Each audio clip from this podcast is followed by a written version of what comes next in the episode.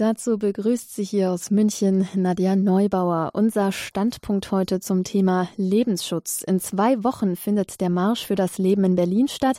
Am Samstag, den 17. September, gehen Lebensschützer zum 18. Mal auf die Straßen Berlins, um für das Leben einzutreten. Wir sprechen heute über das Recht auf Leben und über die Würde des Lebens, auch vor dem Hintergrund aktueller politischer Debatten mit Alexandra Maria Linder. Seit 2017 ist sie Bundesvorsitzende des Bundesverbands Lebensrecht, der den Marsch für das Leben in Berlin organisiert. Viele Jahre war sie zudem Bundesvorsitzende der Aktion Lebensrecht für alle. Außerdem ist sie die Gründerin der Schwangerschaftskonflikt-Hotline Vita L. Das kurz zur Vorstellung hier meines heutigen Gastes. Ich grüße Sie, Frau Linder. Guten Abend, Frau Neubauer. Ja, Abtreibung soll als Menschenrecht in die EU-Charta aufgenommen werden. In Deutschland ist ab sofort die Werbung für Abtreibungen erlaubt. Der nicht-invasive Bluttest, der nach vorgeburtlichen Ach so, ja, jetzt war ich kurz mal raus hier bei dem Satz, aber es ist tatsächlich so, der nach vorgeburtlichen Kindern mit genetischen Besonderheiten fahndet, also schon vor der Geburt schaut, wen welches Kind, ja, welches welchem Kind man hier das Recht auf ein Leben verwehrt. Der ist seit dem 1. Juli eine normale Kassenleistung. Die Regierungskoalition kündigt teilweise sogar offen an, dass das dass die Abtreibung vollständig legalisiert werden soll und der assistierte Suizid, der soll ebenfalls gesetzlich geregelt angeboten werden und wird es auch schon. Das ist also hier unser Standpunkt zum Thema Leben, dem höchsten Gut, das Gott uns geschenkt hat, dem Leben zu Beginn, dem Leben in Würde, dem Leben am Ende, dem Leben im Sterben. Frau Linder, zunächst einmal, bevor wir hier in die Diskussion einsteigen rund um das Leben, der Bundesverband Lebensrecht, dessen Vorsitzende Sie sind, wer gehört denn alles dazu? Ähm, also erstmal haben Sie völlig recht, dass Sie bei so einem Satz mit der Pränataldiagnostik stocken, denn man kann sich das ja eigentlich überhaupt nicht vorstellen, was dahinter steckt. Ja, also da stockt man eigentlich immer, wenn man sich mit dieser Thematik beschäftigt. Der Bundesverband Lebensrecht existiert schon seit 2001 ähm, und war eine Gründung von verschiedenen Vereinen, die eben diesen Marsch für das Leben, der damals noch Tausend Kreuze Marsch hieß, ins Leben zu rufen. In Berlin, da hat man sich gedacht, das macht jetzt nicht ein Verein, sondern wir bilden einen Verband, also so etwas Übergeordnetes, in dem dann viele Vereine organisiert sind. Und äh, wir haben so viele Vereine wie nie. Wir haben jetzt 16 Vereine, die Mitglied sind. Das sind zum einen natürlich die wichtigen Lebensrechtsvereine in Deutschland aller Couleur. Also wir haben die Alpha, wir haben die CDL, vor allem für den politischen Bereich. Wir haben CALEB, wo vor allem die evangelikalen Lebensrechte organisiert sind. Wir haben die Juristenvereinigung Lebensrecht. Wir haben eine Ärztevereinigung. Also womit wir also sozusagen alle wichtigen Bereiche abdecken, auch thematischen Bereiche abdecken. Und dann sind natürlich auch noch kleinere Organisationen dabei. Oder zum Beispiel die große Stiftung Ja zum Leben ist dabei. Die ist jetzt nicht klein, sondern sogar sehr groß. Aber es sind auch ein paar kleinere Organisationen dabei, die das eben auch als Plattform nutzen können, um auf eine Weise bundesweit sozusagen zu arbeiten, was sie alleine aufgrund von äh, der Größe halt einfach nicht machen könnten. Und insgesamt sind wir momentan, wie gesagt, 16 wir haben ungefähr 25.000 aktive Mitglieder in diesen Vereinen, wenn man alle zusammenrechnet und dazu natürlich noch eine, ich sag mal, dick sechsstellige Zahl an Unterstützern aller Art, an Spendern, an Betern, an Mithelfern, an Leuten, die uns helfen, Werbung für den Marsch zu machen und so weiter. Das ist also wirklich eine sehr große Lebensrechtsfamilie, will ich mal sagen, die da in diesem Verband organisiert ist. Also das heißt, bei so vielen Organisationen, die damit vertreten sind und auch so vielen Helfern lassen sich dann auch gut Synergien schaffen zum Thema Lebensschutz. Ja, wobei äh, die Menge der arbeitenden Menschen, weil wir das ja alle ehrenamtlich machen, das muss man dazu sagen. Also die, unsere Vorstände arbeiten alle ehrenamtlich und zwar sowohl vom Verband als auch von den Vereinen und wir arbeiten natürlich immer jenseits des Anschlages. Das heißt, ähm, wir können immer, immer, immer Leute brauchen, die uns in irgendeiner Weise helfen. Also da sind wir jederzeit offen und dankbar für. Ja, wofür genau steht denn jetzt der Bundesverband Lebensrecht? Also wenn es um das Lebensrecht geht, wofür genau? Das kann man eigentlich relativ schnell zusammenfassen. Äh, wir treten ein für das Lebensrecht jedes Menschen von seiner Zeugung bis zu seinem Tod. Und als Grundlage haben wir natürlich das christliche Menschenbild, ähm, auf dem ja auch unser deutsches Grundgesetz beruht, die, die Menschenwürde, als Prinzip und davon abgeleitet eben die Grundrechte, die jeder Mensch hat und darunter vor allem, weil es ja die anderen Grundrechte sonst nicht gäbe, das Recht auf Leben. Das ist ganz kurz zusammengefasst. Das heißt, alles, was den Menschen vor allem am Anfang und am Ende seines Lebens bedroht, den unschuldigen Menschen, wo er sich nicht wehren kann oder keine eigene Stimme hat, da treten dann wir sozusagen in Erscheinung und äh, bemühen uns und arbeiten daran, dass dieser Mensch seine Rechte verwirklichen und wahrnehmen kann.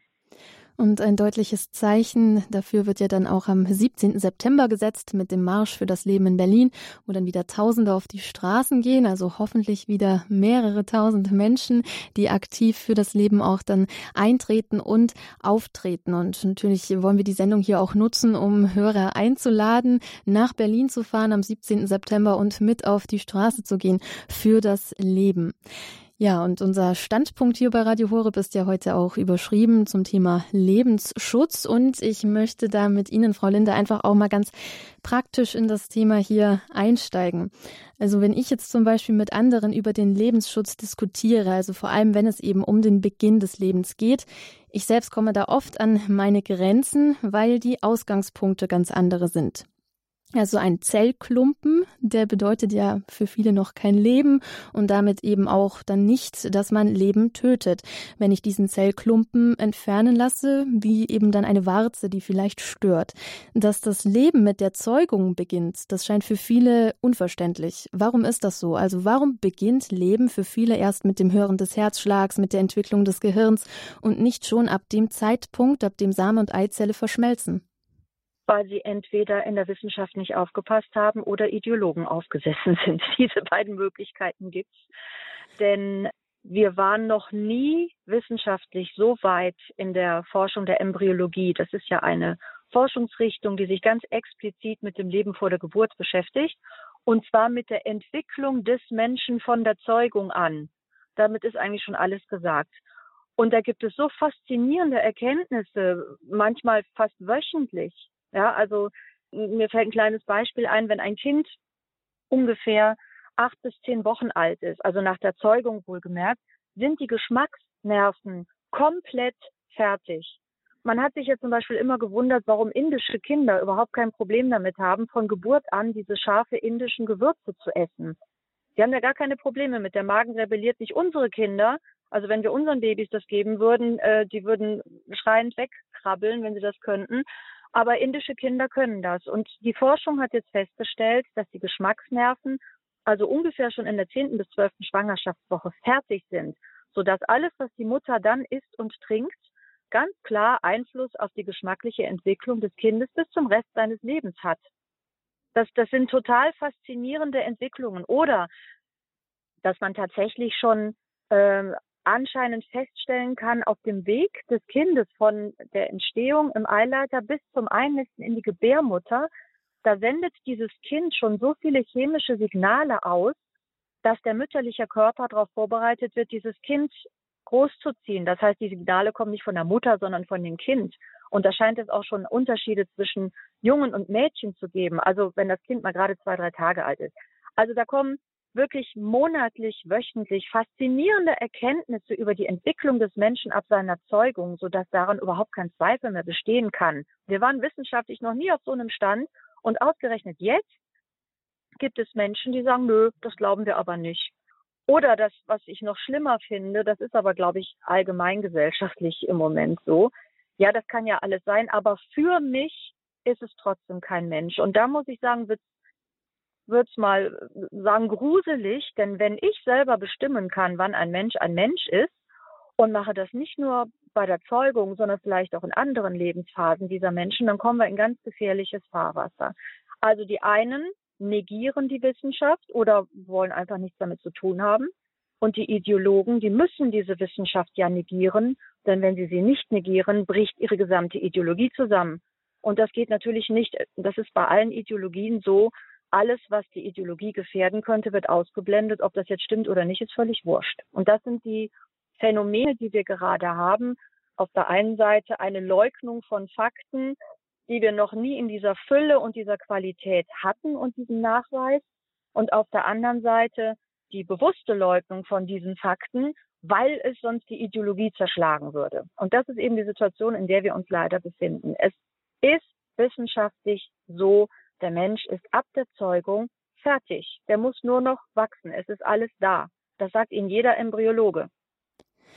Ja, wir hatten neulich auch eine Lebenshilfe zu dem Thema das seelische Erleben des Kindes schon im Mutterleib, also auch bezüglich auf das, was Sie ganz zu Beginn angesprochen hatten, dass eben Kinder im Mutterleib schon schmecken oder schon Geschmackserfahrungen machen, ja, so schon mitbekommen, was die Mutter ist und das wirkt sich dann später auch auf das Geschmackserleben des Kindes aus, so dass eben ja indische Kinder zum Beispiel scharfe Sachen ganz gut vertragen, was hier europäischen Kindern vielleicht nicht so gelingt.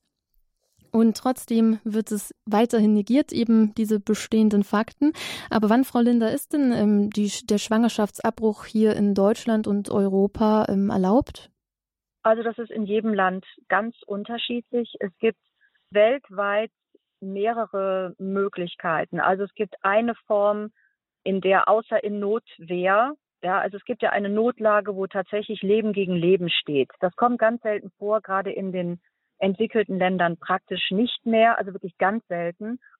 Und wenn das vorkommt, zum Beispiel bei einer Eileiterschwangerschaft, da steht nicht Leben gegen Leben, sondern bei einer Eileiterschwangerschaft ist das so, das Kind hat ohnehin keine Chance.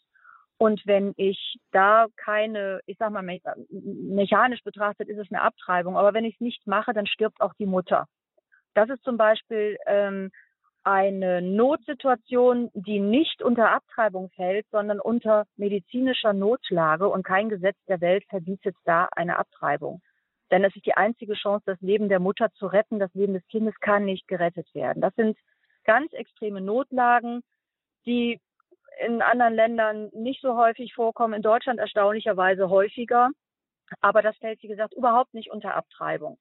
Dann gibt es Gesetze, die Abtreibung grundsätzlich nicht erlauben, sondern nur in bestimmten Fällen. Das eine ist, wie gesagt, eine medizinische Notlage. Das zweite ist, wobei da nicht Leben gegen Leben steht, sondern ähm, da geht es mehr um Verdacht und Möglichkeiten. Das muss man dann immer ganz individuell betrachten. Das ist auch ein schweres Feld.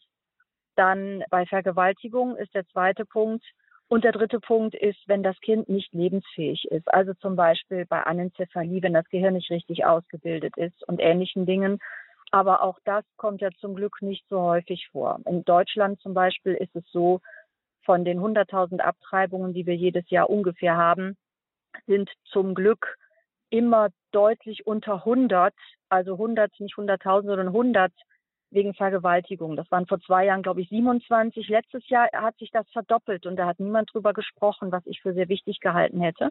Ja, darüber hätte man mal sprechen müssen. Medizinische Indikationen waren es ungefähr 3800, wobei das nicht alles Notfälle sind. Medizinische Indikationen bedeutet in Deutschland, man darf das Kind bis zur Geburt abtreiben.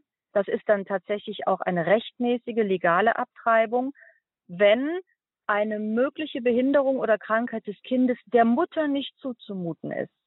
Das ist eine Regelung, die es auf der ganzen Welt nicht gibt. Das nannte man früher eugenische Indikation. Eugenische Indikation bedeutete, das Kind hat irgendeine genetische Besonderheit, eine, eine Schädigung, was auch immer. Und aufgrund dieser Schädigung wurde das Kind abgetrieben. Das ist aber Eugenik und das ist auch Eugenik, das stimmt. Um aber diesen Begriff Eugenik rauszubekommen, hat man es umgedreht. Man ging also nicht von der möglichen Schädigung des Kindes aus, sondern von der Zumutbarkeit für die Mutter. Das heißt, dasselbe Kind wird jetzt auch abgetrieben, aber nicht wegen Eugenik, sondern weil es der Mutter nicht zuzumuten ist. Das ist auch Eugenik, nur man dreht es um. Also das ist eine merkwürdige, verschwurbelte Regelung, die es wirklich nur in Deutschland gibt und die eben auch zeigt, wie hilflos und alternativlos diese Regierungen seit Jahrzehnten arbeiten. Also Deutschland hat ein ganz außergewöhnliches Gesetz. Also das eine, die eine Möglichkeit ist, dass man es bis auf wenige Notausnahmen wirklich nicht zulässt.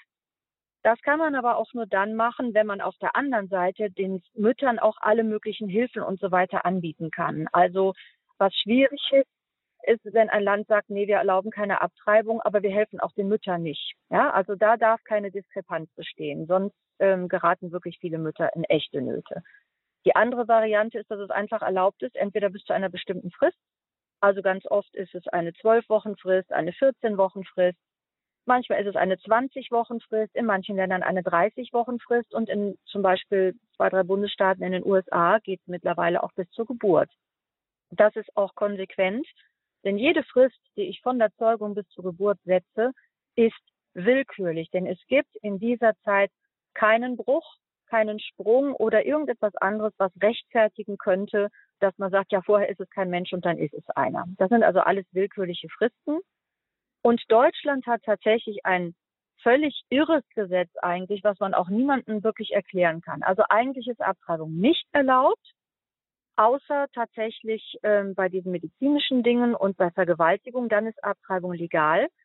Und wenn man einen anderen Grund hat und geht in den ersten 14 Schwangerschaftswochen zu einer staatlich anerkannten Beratungsstelle, lässt sich beraten, muss sich aber nicht beraten lassen. Ja, ich kann die Beratung auch verweigern, bekomme aber auf jeden Fall einen Beratungsschein und der macht die Abtreibung zwar nicht legal, aber straflos. Und das erklären Sie mal jemanden aus einem anderen Land. Die gucken einen an und sagen, was ist denn das? Also, also diese Regelung verboten, aber unter bestimmten Umständen nicht bestraft, ist wirklich so verschwurbelt, äh, dass es also viele Leute überhaupt nicht wissen, was das für eine Regelung ist. Es war ein Versuch eines Kompromisses, der ähm, das Lebensrecht der Kinder mit dem Selbstbestimmungsrecht der Frauen versuchte zu versöhnen.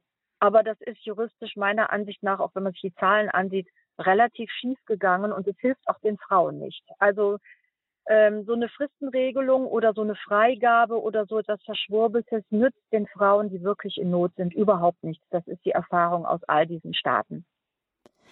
Ja, Frau Lindern, wenn Sie sagen, bis zur 14. Woche kann eine Frau in Deutschland sich einen Abtreibungsschein holen. Das heißt dann, wie genau ist die Frist hier in Deutschland? Bis wann ich dann. 14. Schwangerschaftswoche. Bis also bis zum Ende der 14. Schwangerschaftswoche. Also bis, im Gesetz heißt es bis, bis zur 12. Lebenswoche des Kindes. Und da man ja den genauen Zeitpunkt, an dem das Kind entstanden ist, nicht unbedingt kennt, rechnet man die Schwangerschaftswochen immer vom ersten Tag der letzten Periode, die die Frau hatte. Und das sind halt ungefähr zwei Wochen mehr. Also die zwölfte Lebenswoche des Kindes ist dann rechnerisch die 14. Schwangerschaftswoche. Da ist das Kind dann drei Monate alt. Und, und komplett fertig. Es mhm. muss nur noch wachsen. Und trotzdem versuchen die Frauen sich dann oft ähm, einzureden, es handelt sich hier noch nicht um ein lebendes Wesen, das sie in sich tragen. Und da wäre jetzt meine Frage eben zu diesen Ideologien, die vorherrschen. Inwiefern trägt denn auch die Gesellschaft eben Schuld an diesem Bild des ungeborenen Lebens? Also wie wird denn hier auch generell schon Sexualität vermittelt? Ja, das ist ein großes Feld. Also die Frauen, die wirklich in Not sind, für die ist diese Verdrängung des Menschseins, des Kindes eine Hilfe, eine Nothilfe in dem Moment. Sie haben natürlich weil sie ja, äh, Frauen sind ja nicht dumm. Die wissen ja, dass das kein Zellhaufen ist, sondern dass das ihr Kind ist. Niemand, äh, kein Arzt sagt zu einer Frau herzlichen Glückwunsch, sie bekommen einen Zellhaufen. Ja, das sagt ja niemand. Das heißt, wenn das Kind gewünscht und gewollt ist, dann ist es ein Kind und dasselbe Kind ist, wenn es aber nicht gewünscht und gewollt ist, dann ist es ein Zellhaufen und Schwangerschaftsgewebe, Fruchtblase und was da sonst so sich ausgedacht wird, obwohl es dasselbe Kind ist. Einer Frau in einer Notlage kann man das nicht vorwerfen. Die ist in der Notlage und versucht das natürlich so früh wie möglich zu regeln, wie sie glaubt, das regeln zu können und versucht natürlich auch keinerlei Beziehung zu diesem Kind aufzubauen, desto schwerer wird es für sie ja. Ja, das heißt, die Verantwortung und die Schuld, wie sie es vielleicht ausdrücken wollen, die liegt bei denen, die den Frauen erstens einreden, dass es sich um einen kleinen Zellhaufen handelt und eben kein Kind ist und zweitens bei denen, die sagen, ach, mach das doch weg, du kannst ja später das Kind noch bekommen. Und ach, mach doch erstmal dein Studium fertig, denn das ist ja das, was sie in den Beratungsstellen zu hören bekommen. Ja, die bekommen ja nicht nach Paragraph 219 Strafgesetzbuch die Beratung, die sie kriegen müssen, denn die Beratung dient explizit dem Schutz dieses Kindes vor der Geburt. Und es gibt haufenweise Beratungsstellen, die das überhaupt nicht einhalten. Da kommt eine junge Frau hin und sagt, ja, ich bin gerade im Studium, ich wollte ins Ausland gehen, ähm, mein Freund hat mich verlassen und jetzt bin ich schwanger.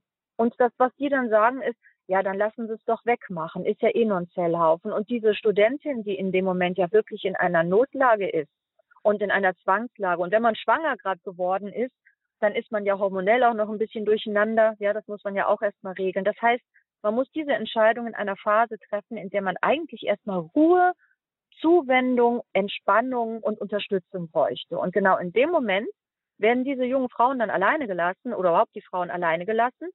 Und dann wird ihnen noch irgendwie erzählt, ach, mach doch weg, nimm doch den Schein, äh, mach's dir nicht so schwer, du kannst das Kind ja noch später bekommen. Und das sind eben die Dinge, wo die Verantwortung tatsächlich auch in der Gesellschaft liegt, und zwar insofern, als die Gesellschaft diese Kinder nicht haben will, offensichtlich. Denn die Frauen sind ja nicht von sich aus alleine, sondern sie werden alleine gelassen.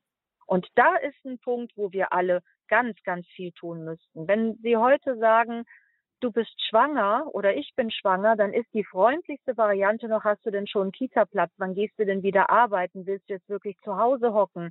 Wie willst du das denn finanzieren? Wie willst du dein Studium zu Ende kriegen?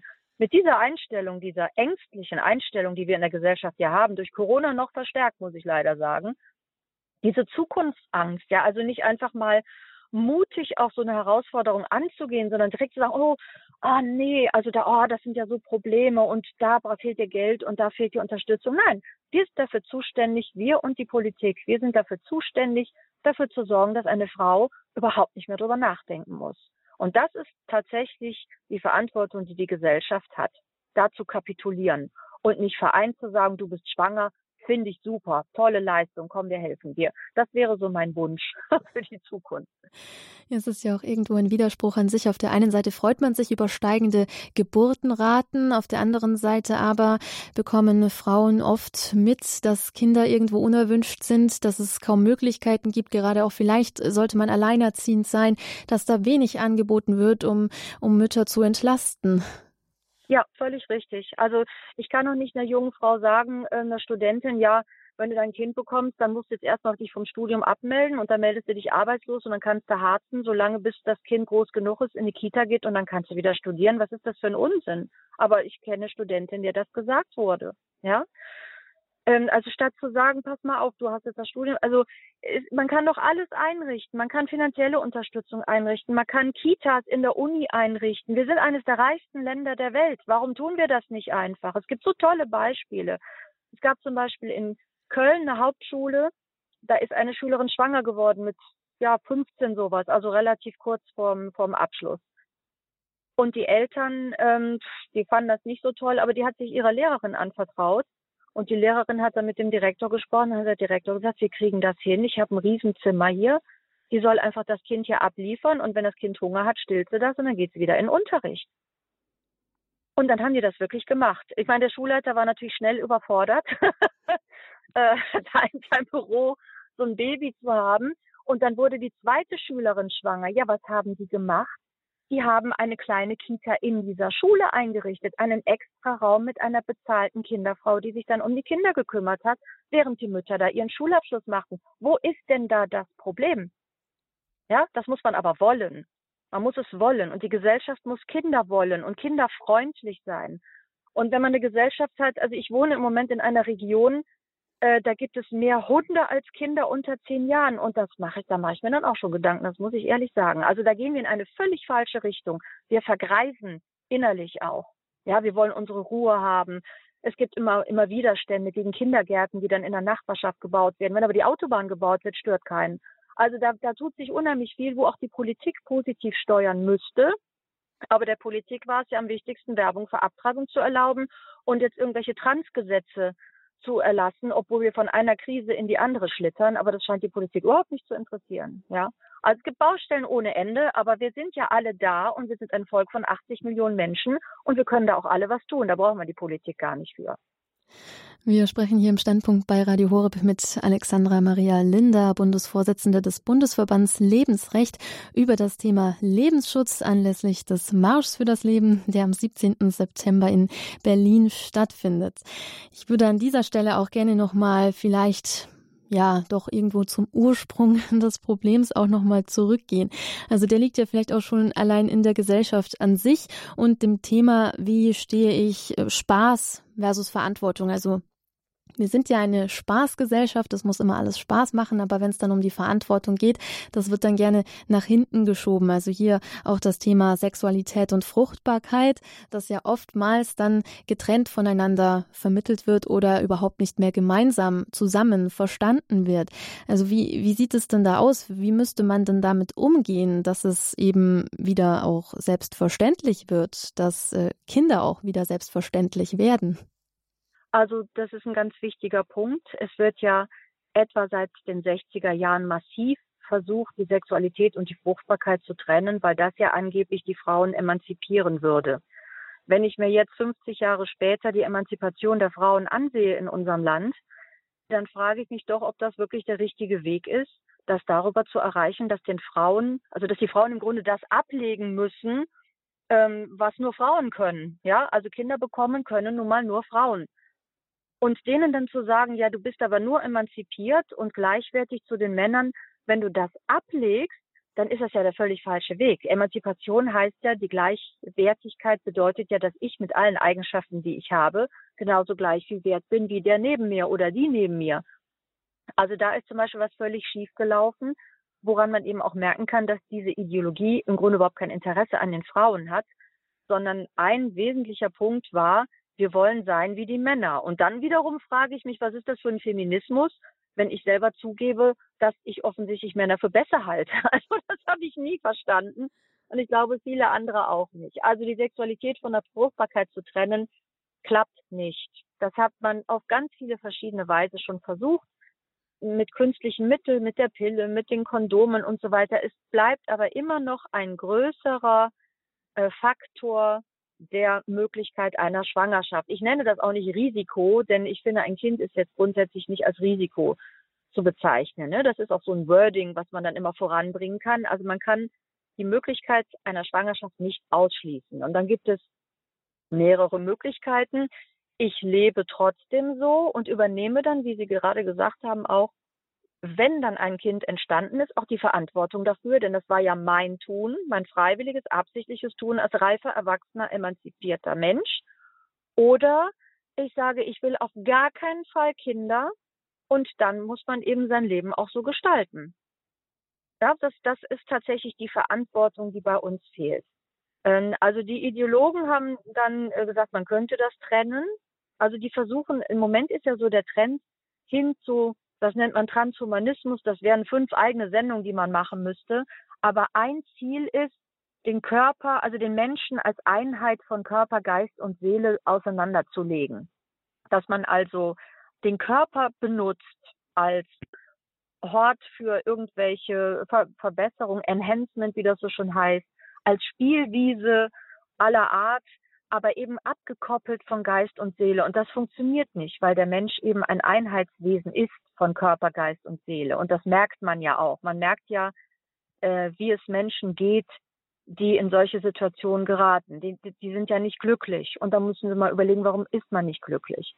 Und diese, diese Sexualisierung der Kinder, da finde ich, äh, da versündigen wir uns richtig. Also kleinen Kindern ich erinnere mich an eine dritte Klasse. Also meine Kinder sind ja auf dem Land aufgewachsen und bei mir, die wussten also vieles nicht. Und dann musste meine Kleinste in der dritten Klasse ein Kondom über eine Kerze ziehen.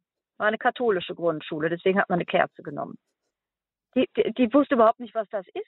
Die wusste gar nicht, was sie damit machen sollte. Und dann bin ich in die Schule gegangen und habe den Lehrern klargemacht, dass diese Kinder überhaupt noch null Ahnung davon haben, was ist Sexualität, was ist wahre Liebe, wo sich dann Sexualität daraus ergeben kann und es den Kindern überhaupt nichts bringt, wenn ich ihnen jetzt in der Grundschule oder manchmal sogar schon früher im Kindergarten irgendwelche Sexualpraktiken beibringe, ohne dass sie wissen, was da eigentlich für ein tiefer menschlicher, menschenwürdiger Kern eigentlich dahinter steht, bevor man an Sexualität denkt. Das haben die auch verstanden. Aber es wird, es tun ja auch viele Eltern nichts dagegen. Ja, die sagen dann, ah, gut, das macht man halt in der Schule so. Was die Kinder als erstes lernen müssten, unserer Ansicht nach, ist den Wert ihrer selbst. Wenn ich den Kindern im Kindergarten klar mache, wie wertvoll sie sind, einzigartig, was für fantastische Fähigkeiten sie schon vor der Geburt hatten, ja, was sie von ihren Eltern geerbt haben, damit sie überhaupt ein Gefühl dafür haben für Identität. Ich bin wertvoll. Ich bin eben nicht nur ein Körper und ich bin nicht nur zufällig irgendwo rausgeschlüpft, sondern in mir stecken ganze Generationen, ein Erbe. Ich bin wertvoll, ich bin einzigartig. Solche Kinder sind dann auch eher geschützt vor Missbrauch aller Art, weil sie nämlich wissen, was sie wert sind und eben nicht alles mit sich machen lassen. Das ist das, was man den Kindern im Kindergarten und in der Grundschule beibringen muss. Und wenn einer nach dem Unterschied zwischen Jungen und Mädchen fragt, ist das kein Problem, das auch mal zu erklären, kindgerecht. Aber alles andere gehört in dieses Alter überhaupt nicht hin. Und wenn dann jemand sagt, ja, aber das lernen die ja von den Älteren, das höre ich ja oft von Eltern, ja, das erfahren die ja von den älteren Geschwistern, dann frage ich immer zurück, ähm, zwar in der ersten Klasse, hat dein Kind auch schon geraucht und Alkohol getrunken mit sechs? Denn das erfahren die auch von den Älteren. Ja, also wir wehren uns auch viel zu wenig gegen die Sexualisierung der Kinder. Es ist unnatürlich. Kinder haben ein Schamgefühl. Kinder haben ein Gefühl, dass sie eben nicht alles jedem sofort zeigen möchten. Und das muss man einfach respektieren. Und wenn ich ihnen da irgendwelche Sexualpraktiken oder die jetzt frage, welches Pronomen sie sich geben, das ist völlig unnatürlich im wahrsten Sinne des Wortes und das schädigt die Kinder auch massiv. Denn da sind auch die kleinen Gehirne überhaupt noch nicht für vorbereitet. Ja, also was wir da diesen Kindern antun, mit so einer falschen Sexualisierung, das zeigt sich jetzt schon bei den jungen Mädchen, die bei uns bei der, bei der Vita L Hotline anrufen und sagen, ich weiß gar nicht, wie ich schwanger werden konnte. Ich dachte, man wird nur vom Küssen schwanger. Die ist 15. Was hat die in der Schule gelernt? Ja, das sind hier anschauliche, drastische Beispiele, die Sie nennen, aber so ist es tatsächlich in unserer Gesellschaft, muss man sagen. Das ist das, was man erlebt, auch als ähm, Eltern, was man erlebt, was Kinder dann erzählen, wenn sie von der Schule nach Hause kommen. Aber jetzt muss man ja auch sagen, gerade weil Sie angesprochen haben, da werden dann junge Mädchen schwanger, vielleicht mit 15, die dann überrumpelt sind von dieser Schwangerschaft. Und dann vielleicht, wenn Sie an die richtige Beratungsstelle eben geraten, dann nochmal da Hilfe in Anspruch nehmen und ansonsten dann lieber schnell Abtreibungsschein und ja, möglichst dann ohne die Konsequenzen leben zu müssen, dass da ein Kind, ähm, dass man da ein Kind im Leib trägt. Und man muss da vielleicht aber auch noch mal ein bisschen abstrahieren. Es gibt ja natürlich die Fälle auch von Frauen. Das ist jetzt zwar jetzt nicht so der Großteil, aber es gibt die Fälle, in denen Frauen vergewaltigt werden. Und da ist es ja immer ein bisschen schwierig, von solchen Frauen zu verlangen, dass sie ein Kind vielleicht austragen müssen, dass sie eventuell nicht lieben können, weil sie eben durch dieses Kind an das schreckliche Verbrechen auch irgendwo erinnert werden. Also da ist jetzt vielleicht gerade auch in den USA die Debatte da durch den Wegfall von Roe versus Wade. Also Schwangerschaftsabbrüche sind ja jetzt äh, von den Bundesstaaten werden die jetzt geregelt und in manchen ist es tatsächlich dann auch verboten, überhaupt eine Schwangerschaft abzubrechen und da sehen sich dann manche Frauen vielleicht tatsächlich gezwungen, eben unter solchen dramatischen Umständen ein Kind dann austragen zu müssen. Und es kann ja hart sein. Ich meine, immerhin sind es neun, selbst wenn ich mich für eine Adoption entscheiden sollte, es sind neun Monate, in denen dieses Kind ja in mir wächst und das äh, kann für solche Frauen dann auch durchaus traumatisch sein. Ja, also äh, noch eine, eine Sache zu der 15-Jährigen. Das äh, Erschreckendste in, in dieser Hinsicht ist, dass die jungen Mädchen bei uns anrufen müssen. Ja, also wenn meine Kinder, ich habe zwei Töchter auch, wenn die nach Hause gekommen wären mit 15 und hätten gesagt, ich bin schwanger, da hätte ich natürlich gesagt, meine Güte, ne, kannst du nicht aufpassen. Aber ich hätte nie, also erstmal wären meine Mädchen immer zu mir gekommen, weil sie mir vertrauen. Und zweitens hätten wir irgendeine Lösung gefunden. Aber die jungen Mädchen rufen jetzt anonym bei 0800er Nummern an, weil sie zu Hause in ihrer Umgebung niemanden haben, mit dem sie sprechen können. Und das ist auch, finde ich, eine, ein Armutszeugnis für unsere Gesellschaft, dass die, diese jungen Leute, also auch die Väter von den Kindern, sich nicht zu ihren Eltern trauen in vielen Fällen, weil sie Angst haben, dass sie da einfach nur noch Ärger kriegen, aber keine Hilfe. Also da könnten wir noch eine Menge tun. Ja, also diese kriminologische Indikation, wie das, wie das so fachtechnisch heißt, das ist natürlich ganz fürchterlich. Und ich habe auch viele Jahre immer gesagt, ja, also das ist eine Ausnahme, die müsste es eigentlich in allen Gesetzen geben. Und mittlerweile habe ich aber schon viele Frauen kennengelernt, denen das passiert ist und die mir was ganz anderes gesagt haben, dass ich mittlerweile da, also von dem, von der, von der Kindesgeschichte her ist dieses Kind ja genauso unschuldig wie alle anderen Kinder. Deswegen muss man eigentlich, wenn es das Kinderrecht angeht, das Kind genauso schützen. Das ist ja der legislative Ansatz in diesen Bundesstaaten der USA. Die gehen also auch erstmal davon aus, von der Gleichwertigkeit dieses Kindes gegenüber zu allen Kindern, die auf andere Art gezeugt wurden. Wenn man jetzt vom, vom Blick der Mutter aussieht, ist das natürlich ein ganz fürchterliches Verbrechen, was geschehen ist. Aber die Amerikaner sind da schon weiter wie unsere Leute. Also ich habe eine Dame kennengelernt, die hat mir ihre Geschichte erzählt, da war die Anfang 90. Der ist das passiert auf der Flucht vor den Russen 1945. Und sie hat gesagt, ich habe dann zweimal versucht, selber abzutreiben, das ist schiefgegangen und sagt jetzt, ich bin heilfroh, dass es schiefgegangen ist. Denn ich habe nie wieder ein Kind bekommen. Das ist meine einzige Tochter, die ich je bekommen habe, obwohl ich geheiratet habe und so weiter. Und sonst hätte ich auch keine Enkelkinder. Und dann habe ich auch gefragt, aber du musst doch immer, wenn du dieses Kind sahst, sagst, das stimmt überhaupt nicht. Sobald ich hatte das Kind im Arm und ich hatte nur Liebe für dieses Kind. Und dieses Kind, hat sie gesagt, hat mir geholfen, dieses Trauma der Vergewaltigung zu überwinden. Eine Abtreibung hat er das Trauma auch nicht überwunden. Also durch eine Abtreibung wird ja das Trauma der Vergewaltigung nicht gelöst, durch eine Geburt auch nicht. Ja, also man muss sich erstmal klar machen, dieses Trauma ist weder durch eine Geburt noch durch eine Abtreibung rückgängig zu machen. Aber man muss es, finde ich, den Frauen wenigstens anbieten. Ich habe dann noch eine jüngere Frau kennengelernt, die klipp und klar gesagt hat, das war ein Akt der Gewalt. Ich kann da nichts für, das Kind kann da nichts für. Und ich möchte jetzt diesem Akt der Gewalt nicht noch einen Akt der Gewalt gegenüber dem Kind zufügen, wo ich vielleicht noch einen weiteren Schaden habe, sondern ich setze dem jetzt einen Akt der Liebe entgegen und dann gebe ich das Kind zur Adoption frei. Diese paar Monate ziehe ich durch. Und dann hat ihr das Kind bekommen und behalten, wie sie es gesehen hat. Ja, also ja, das sind Situationen, wo man von außen überhaupt nicht urteilen kann oder oder ähm, richten kann. Das dürfen wir ja sowieso nicht. Ja, wir können Handlungen beurteilen, aber uns steht es ja überhaupt nicht zu, Menschen zu verurteilen, grundsätzlich nicht. Und diese Frauen in dieser Notlage, das ist extrem schwierig. Aber ich bin mittlerweile lange davon weg, zu sagen, ja, den muss man auf jeden Fall, da muss ich auf jeden Fall abtreiben können. Sondern ähm, in, in den USA arbeiten sie tatsächlich mit Adoption sehr gut. Ja, dass dieses Kind eine Lebenschance bekommt, dann muss man wissen, dass eine Abtreibung einer Frau eine Menge Schaden anrichten kann. Ja, also mehr als eine normale Geburt, weil eine Geburt eben normal ist und eine Abtreibung nicht, wenn man das vergleicht. Und dann kommt hinzu, dass mich immer ärgert, dass niemand sich um das Grundproblem kümmert, nämlich die Diskriminierung von Frauen. Wo sind denn da die Feministinnen und die Emanzen?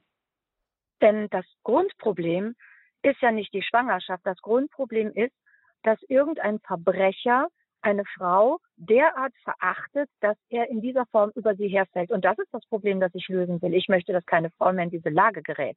Aber das Problem kann ich nicht damit lösen, dass ich Abtreibung anbiete, sondern das Problem kann ich nur damit lösen, dass ich eine echte, sinnvolle, gute Emanzipation verbreite, ja, dass die Männer Respekt vor den Frauen haben dann kommen die nämlich gar nicht erst in die Lage. Also es ärgert mich halt einfach immer, dass das Grundübel, nämlich dieses Verbrechen und die Haltung gegenüber Frauen, überhaupt da keine Erwähnung findet, aber immer alle sofort sagen, ja, die muss aber abtreiben können. Das löst ja das Grundproblem nicht. Die Frau wird dann nach Hause geschickt und es kann sein, dass ihr vier Wochen später das Gleiche wieder passiert. Ja, es gibt zum Beispiel in Chile, da gibt es einen Passus, die haben jetzt Abtreibung legalisiert und da gibt es einen Passus für Mädchen unter 14, und dann habe ich gedacht, was, wie kommt so ein Passus in so ein Gesetz? Dann habe ich das recherchiert und habe festgestellt, dass Chile im Bereich des Missbrauchs minderjähriger Mädchen an drittschlimmster Stelle weltweit steht. Und wie lösen sie das Problem? Indem sie die Mädchen missbrauchen lassen, dann können sie abtreiben gehen und dann schicken sie sie nach Hause und lassen sie sie wieder missbrauchen. Das ist doch keine Emanzipation, das ist doch Frauenverachtung pur. Also müsste man hier theoretisch auch wieder ganz woanders ansetzen, wenn man äh, dieses äh, Problem dann wirklich lösen möchte. Also schon am Verbrechen selbst oder schon vorher bei der Prävention, dass es überhaupt nicht mehr passiert, wie Sie ja auch sagen, dass äh, Frauen in dieser Weise diskriminiert werden oder eben dann missbraucht werden. Und trotzdem ist es erstaunlich, dass durch diese falsche Ideologie, die ähm, rüberkommt, äh, dass genau mit diesem Argument versucht wird, den Lebensschützern ja entgegenzutreten, dass damit äh, quasi Frauen, die vergewaltigt werden, auch dieses Recht Recht genommen wird, dieses Kind nicht austragen zu müssen. Und Sie hatten ja hier gerade eben Beispiele erwähnt, die zeigen, dass Frauen in der Liebe leben, auch wenn sie ein Kind austragen und, und auch wenn sie vergewaltigt wurden, ja, dass das eigentlich keine Argumente sind, mit denen man kommen kann, mit denen My Body, My Choice Anhänger ja oft argumentieren, dass es so schrecklich wäre, wenn Lebensschützer hier ähm, ja, Abtreibung verbieten möchten, weil solche Frauen dann besonders drunter leiden. Also es ist äh, gar nicht der Fall. Es ist zu einseitig, ja. Es ist zu einseitig, weil es eben in die Ideologie passt. Und daran merkt man eben, dass diesen Ideologen die Frauen letztendlich völlig wurscht sind. Die sind denen einfach egal. Und das, das geht nicht, ja. Die, die haben, glaube ich, noch nie eine Frau in dieser Lage gesehen.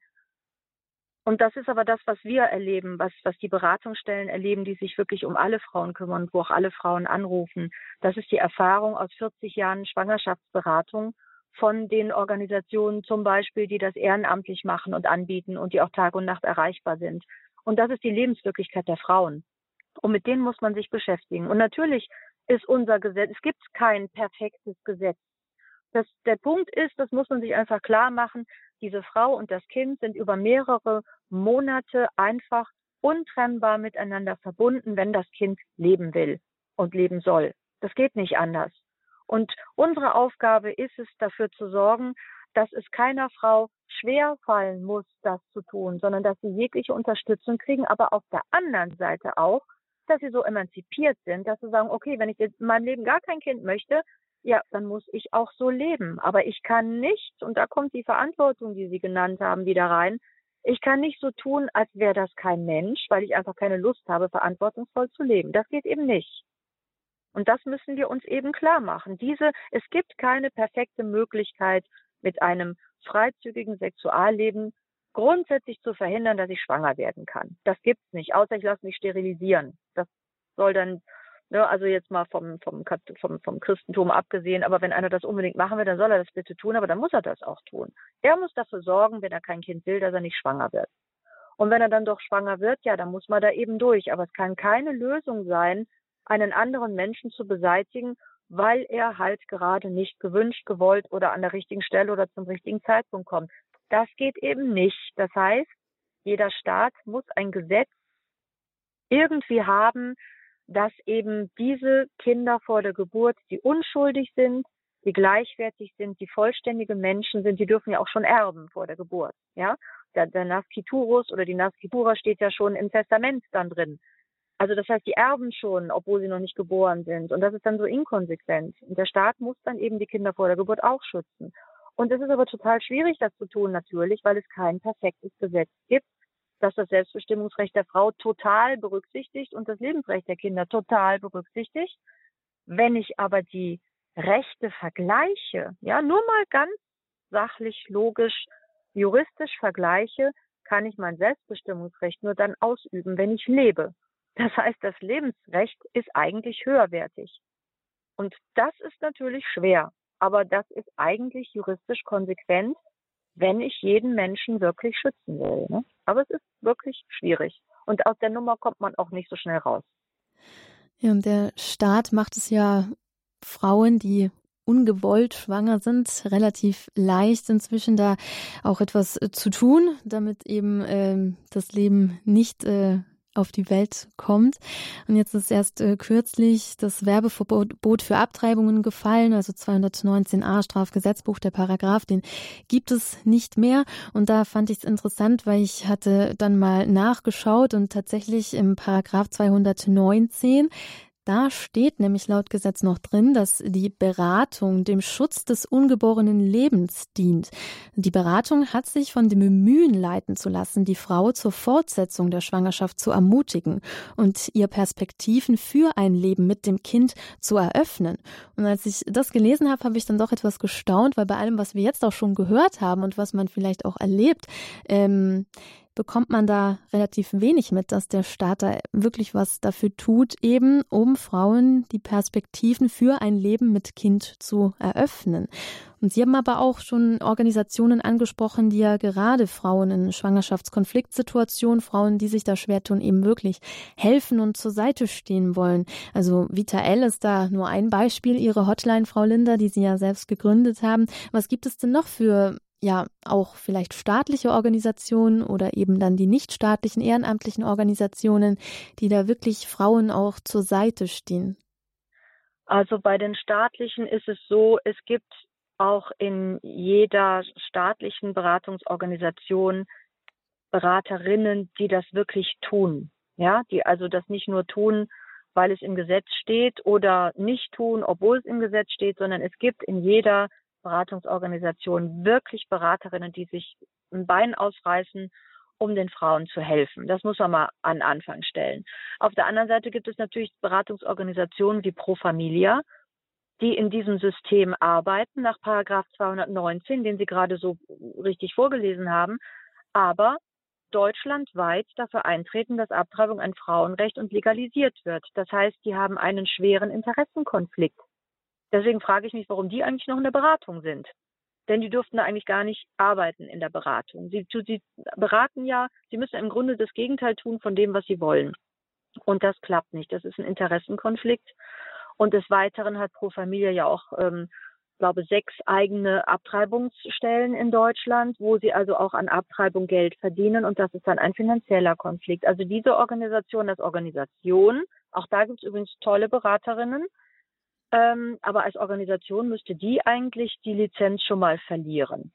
Und bei den anderen staatlichen Beratungsstellen, das heißt staatlich anerkannten, die die Scheine ausstellen, ist es ja so, ich gebe mir rasend Mühe, der Frau Hilfe anzubieten, ihre Situation zu beleuchten, zu überlegen, wie kann man ihr helfen, wie kann man das mit Kind und so weiter. Da gibt es ja tausend Möglichkeiten. Das dauert lange, braucht viel Zeit, oft mehrere Gespräche. Die kriegt man in staatlichen Beratungsstellen schon mal oft nicht, weil die eben die Zeit nicht haben. Und zweitens ist es so, ich ermutige die Frau und dann sagt sie, naja, vielleicht könnte ich es ja versuchen und ah ja, können Sie mir denn dann noch helfen und ich komme dann nochmal wieder und am Ende drücke ich der Frau einen Schein in die Hand und darauf steht es drauf, wenn du aber abtreibst, ist das auch okay. Das heißt, ich mache im Grunde diese ganze tolle Beratungsarbeit vorher dadurch zunichte, dass ich die Frau wieder in diese Ambivalenz stoße, indem ich ihr diesen Schein gebe. Nachdem ich gerade so weit mit ihr war, ihr so zu helfen, dass sie sagt, ah, vielleicht schaffe ich das ja. Ja, also die können im Grunde gar nicht perfekt beraten. Und deswegen gibt es sehr viele private ähm, Organisationen und Leute, die eben Beratungsstellen ohne Schein machen. Und eigentlich alle, die ohne Schein beraten, machen gute Arbeit. Da gibt es also lokale Stellen, in Berlin zum Beispiel. Da, da gibt es eine tolle Stelle, wo wir Frauen auch hinschicken können vor Ort. Also es gibt lokal begrenzt kleine Gruppen, die das machen. Dann gibt es zum Beispiel bei Kaleb die machen sehr viel Beratung und sehr viel Hilfe.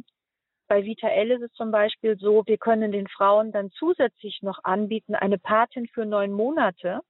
Das ist ein ganz tolles Projekt, was äh, von, von einer unserer Vita L-Beraterin gegründet worden ist.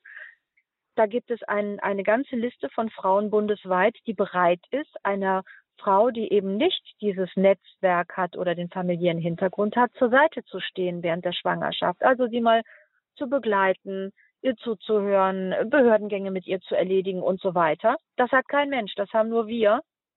Und dann gibt es noch die Babypatenschaft. Das bedeutet, die Alpha zum Beispiel kann, äh, da gibt es ein extra Spendenkonto für, was auch ehrenamtlich verwaltet wird. Da geht also jeder Euro, der dahin gespendet wird, in die Hilfe für Familien, die dann eben bis zu drei Jahren einen kleinen Zuschuss bekommen, damit sie dieses Kind großziehen können, wenn alle anderen Töpfe ausgeschöpft sind. Das macht der Staat nicht. Das machen alles private Leute, private Organisationen, private kleine Vereine und die machen das alles ehrenamtlich. Ja, auch Vita L, die Beraterinnen arbeiten alle ehrenamtlich. Also was da geleistet wird, was die dem Staat an Arbeit abnehmen, das ist phänomenal. Und wenn die Leute bei uns anrufen, fragen die auch nicht, praktisch nie zuerst nach dem Schein, sondern sie fragen, haben Sie einen Moment Zeit für mich? Die haben manchmal den Schein sogar schon in der Tasche. Eine hat letztens zu mir gesagt, also ich habe jetzt gerade mir den Schein von Pro Familia geholt und jetzt möchte ich bitte eine Beratung. Haben Sie Zeit für mich? Ja, und da wäre der Staat jetzt erstmal gefordert, würde ich mal sagen, die staatlichen Beratungsstellen mal zu prüfen. Das ist nie passiert. Es hat noch nie eine Regierung, wir haben das Gesetz jetzt seit 1995, es hat noch nie eine Regierung oder ein, ein Abgeordneter. Beantragt worden ist es zwischenzeitlich mal, aber immer wieder unter den Deckel gekehrt, obwohl im Gesetz selbst drin steht, dass die Wirksamkeit geprüft werden muss. Es hat noch nie jemand die Beratungsstellen geprüft. Dabei wäre das ja ganz leicht.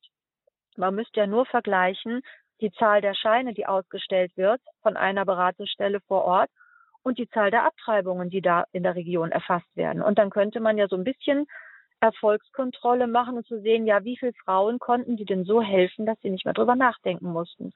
Und wenn da 90 Prozent Abtreibungen dann sind, dann müsste man sagen, diese Beratungsstelle hat versagt, da müssen wir was ändern. Und das wird alles nicht gemacht und das geht alles zu Lasten der Frauen.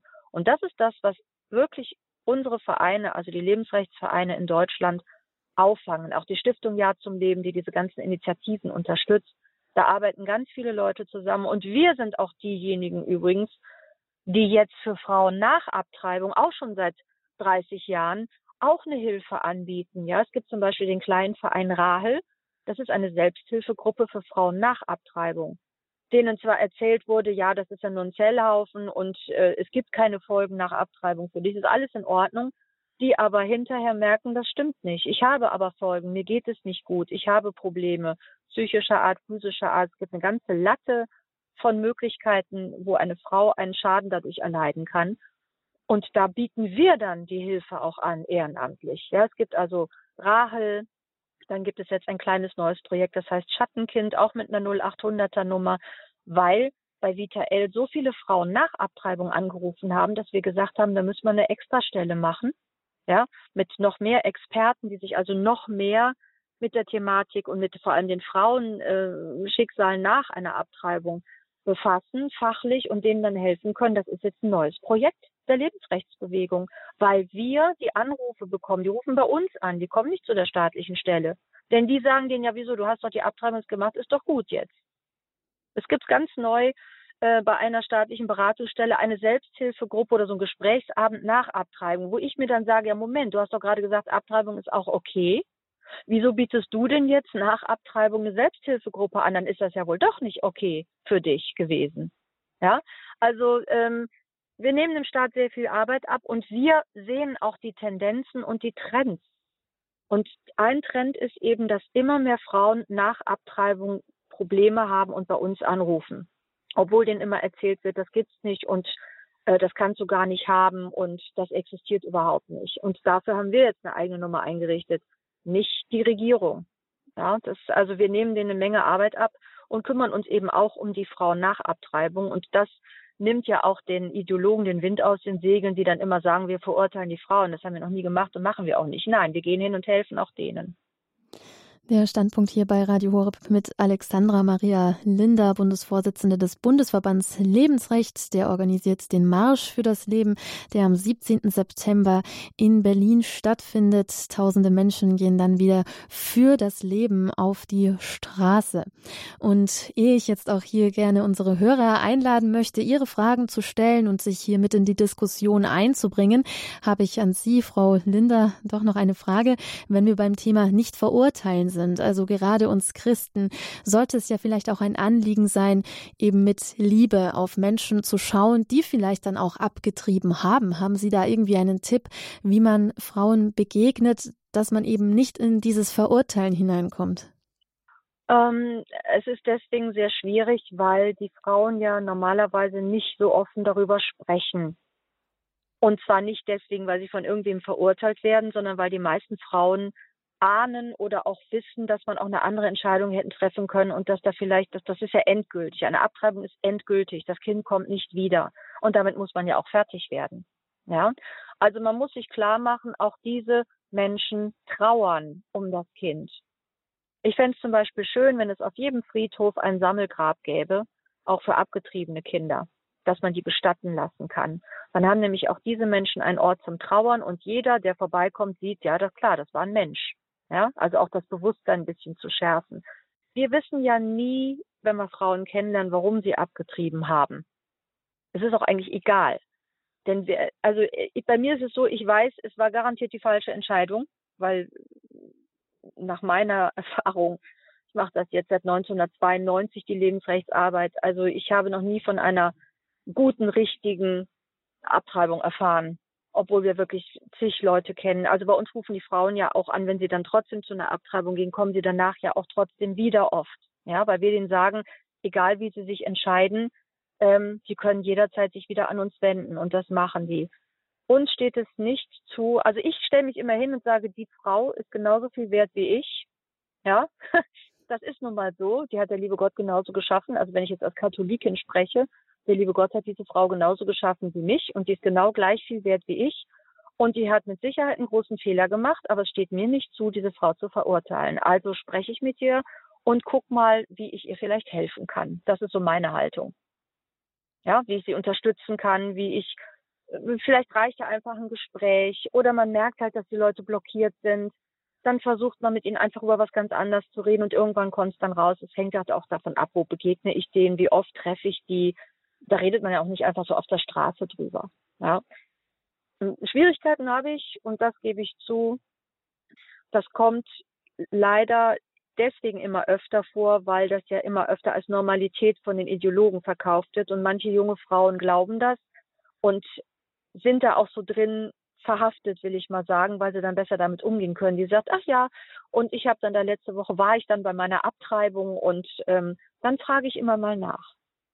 Das hörte sich so an, ach ja, da habe ich mir dann Blinddarm entfernen lassen. Und das sind wirklich, ich glaube, das sind die, die am meisten Unterstützung brauchen. Denn äh, die, denen wurde, was weiß ich, was denen erzählt wurde, aber die brauchen am meisten Unterstützung. Denn das sind die Frauen, die dann 30 Jahre später mit Depressionen im Krankenhaus liegen und keiner weiß warum, weil niemand nachfragt, ob sie vielleicht mal eine Abtreibung hatte. Also wir müssen das immer als Christen unterm Hilfsaspekt sehen. Wie kann ich, also so wie, wie es immer so schon heißt, ich möchte, dass wenn der Mensch mit mir gesprochen hat, dass es dem besser geht, wenn wir uns trennen. Das ist so mein Ansatz. Das klappt bei Ideologen nicht immer, wenn ich mit denen diskutiere, das gebe ich zu. Das fällt mir extrem schwer. Aber mit betroffenen Frauen habe ich gar kein Problem. Ja, also die, der soll es besser gehen, wenn sie mit mir gesprochen hat. Ich möchte der irgendwie helfen, Unterstützung geben oder was auch immer. Das sollte, glaube ich, so unser Ansatz sein. Das sagt Frau Linder, Fachfrau im Gebiet Lebensschutz hier im Standpunkt bei Radio Horeb.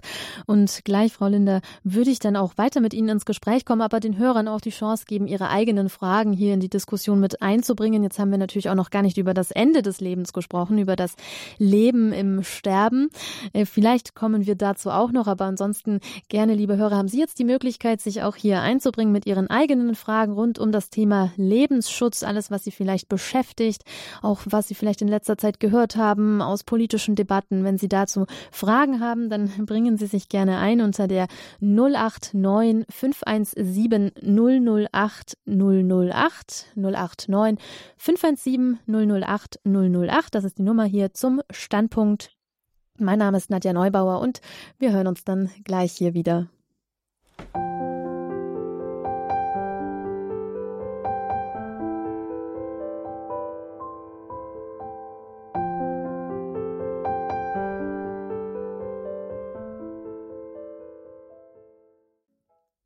Sie hören den Standpunkt hier bei Radio Horeb zum Thema Lebensschutz. Am 17. September gehen wieder tausende Menschen in Berlin auf die Straße, um für das Leben die Stimme zu erheben. Organisiert wird der Marsch für das Leben vom Bundesverband Lebensrecht. Die Vorsitzende Alexandra Maria Linder ist uns heute hier im Standpunkt zugeschaltet. Wir sprechen über das Leben. Und bisher ging es ja hier hauptsächlich um den Beginn des Lebens, um das ungeborene Leben, um den Schutz der Frauen, um die Hilfe für Frauen, auch darüber, was der Staat vielleicht leisten könnte, was er nicht leistet, was er leisten sollte. Und ich habe die Hörer eingeladen, sich mit ihren eigenen Fragen hier in die Diskussion einzubringen. Und es haben sich hier schon einige Hörer gemeldet. Zunächst eine Frau aus der Lüneburger Heide. Willkommen hier im Standpunkt. Ja, guten Abend in die Runde. Guten Abend, Frau Linder. Ich bin so dankbar über diese Sendung jetzt, denn es berührt mich persönlich ganz, ganz tief. Ich bin jetzt 70 Jahre, habe zwei Töchter und ähm, ich konnte während ähm, ich habe zwei Geburten und zwei Fehlgeburten und zwar alle hintereinander. Und ich bin in die tatsächlich in die Depression. Ich hatte niemanden hier oben im Norden. Äh, Eltern waren sehr weit und äh, Schwiegereltern auch. Ich hätte einfach nur eine helfende Hand und eine tröstende Hand von der Kirche eigentlich ähm, erwartet, aber es fand sich nicht und ich bin in die Depression gefallen und wusste lange Zeit nicht, dass es tatsächlich auch äh, mit äh, diese ungeborenen Kinder waren. Und ich konnte ab 2003 in etwa habe ich Heilungsexerzitien und habe somit auch über eine lange, lange Zeit eben äh, die Heilung erfahren. Aber ich bin durch tiefe Täler und wirklich bittere Stunden gegangen, Stunden und Tage auch mit suizidalen Gedanken. Und ich kann das eigentlich auch nicht verstehen, dass immer noch auch von Seiten der Kirche gedacht wird, äh, das existiert irgendwo gar nicht und dass sich jetzt Bischöfe nicht für dieses ungeborene Leben tatsächlich vehement auch einsetzen, gerade weil die ZTK-Präsidentin freigegeben hat, dass Abtreibungsstellen ähm, für, ja, ich kann das jetzt nicht so in etwa ausdrücken. Flächendeckend hat sie wir gesagt. Würden, ja. Wir sind noch nie mit gegangen für Marsch für das Leben, weil es einfach äh, terminlich nie irgendwie geklappt hat, so dies ja auch nicht. Aber wir würden uns digital oder irgendwo dran beteiligen. Gibt es das irgendwo? Eigentlich darf ich Ihnen das gar nicht sagen, denn die sollen ja alle nach Berlin fahren. Ja, ist klar. Also okay. erstmal. Dann äh, werden wir, dann leid. werden das. Nee, nee, ich sag dann Ihnen werden das. wir beten. Also dann Nein, werden ich wir. Ich sag Ihnen das. Ja. EWTN wird es live übertragen, der katholische Fernsehsender EWTN. EWTN, okay. Ja, der überträgt es live, den kriegt ja. man auch auf jedem ja, ja. normalen Fernseher. Ja. Ähm, also ähm, es tut mir sehr leid, dass Sie diese Erfahrung machen mussten und freue Ja. mich sehr, dass Sie da eine Heilung erfahren konnten. Ja, und äh, das äh, wird Sie von haben der recht, Kirche. ja. Sie haben recht. Also Sie müssen aber unterscheiden zwischen ZDK und Bischöfen. Ach so, ja, Also, sicher natürlich, ähm. Es gibt tolle Bischöfe in Deutschland, die auch Mhm. wirklich äh, Mutter-Kind-Dinge besorgen, also die auch äh, Mhm. tolle Arbeit leisten im, Mhm. im Lebensrecht. Die gibt's auch. Ne? Also ja, wir müssen das so sehen, an die müssen wir uns halten, denn für die Schlechten können wir nichts und die Guten müssen wir unterstützen. Nee, wir müssen die, die mit, Schlechten wir müssen vielleicht sie alle mit Gebet unterstützen. Ja, ja, das, Ja. das ist schon wohl wahr. Aber genauso geht's mir natürlich auch um das Ende des Lebens. Das ist ja genauso vehement äh, angefochten jetzt. Also es ist eigentlich unglaublich. Ja, also wenn die Diakonie, also die Diakonie hat ja schon gesagt, dass sie die begleitete Selbsttötung in ihren äh, Einrichtungen möglicherweise zulässt. Das hat übrigens auch schon die Caritas so ein bisschen angedeutet und das wäre natürlich eine echte sein. Kapitulation. Da gebe ich Ihnen völlig recht. Ja, das Meine. Güte, nee. Oh, wir werden Sturm beten, das können Sie mir glauben. Bitte, Ja, das hilft. und, äh, gut- eine gute Eine gute Nachricht, meine Tochter, ich hatte schon Schrecken gekriegt, sie hat uns vor vier Wochen eröffnet, sie wird 39 Jahre, auch lange Studium und dann erstmal der Beruf. Und der Kinderwunsch war schon länger da, aber er erfüllte sich nicht. Und jetzt hat er sich erfüllt und sie hat sich vehement gegen eine wie nennt man das, diese, äh, diese äh, Fruchtwasseruntersuchung. Sie sagt, wir nehmen jedes Kind an. Sie glauben gar nicht, wie ich, wie wir beide, mein Mann und ich, darüber so erleichtert sind und wir beten wirklich Tag und Nacht, dass dieses Kind wirklich auch gesund ist. Und wenn, dann helfen wir als Eltern mit. Ja, vielen Dank. Das ist ein tolles Beispiel. Wahrscheinlich steht Ihre Tochter, weil sie eben schon fast 40 ist beim ersten Kind, massiv unter Druck. Ja, das das ja. kommt ja erschwerend hinzu, ne, dass man Ja. den Leuten alle Untersuchungen da andrehen Ja, will, um herauszufinden, ob denn an dem Kind was ist und Mhm. aber nicht was heilen könnte, sondern nur um das Kind zu beseitigen. Das macht es nicht leichter für die Frauen. ne? Nee, und sie hat alles, alles Gute wünsche ich Ja, danke schön. Und Ihnen auch. Wie gesagt, wir begleiten Sie mit Gebet. Vielen Dank. Und über EWTN. Ja, danke schön. okay, alles Liebe, alles Gute, Gottes Segen. Ja, vielen Dank Ihnen hier für den Beitrag in der Sendung. Ein Gruß in die Lüneburger Heide. Und ja, für alle anderen Hörer, also es gibt die Möglichkeit, auch über EWTN mit dabei zu sein beim Marsch für das Leben. Aber selbstverständlich ist das kein Ersatz für das Live-Event und auch Na, live wenn Sie mit unter dabei keinen Umständen fahren können, aber unter gar keinen.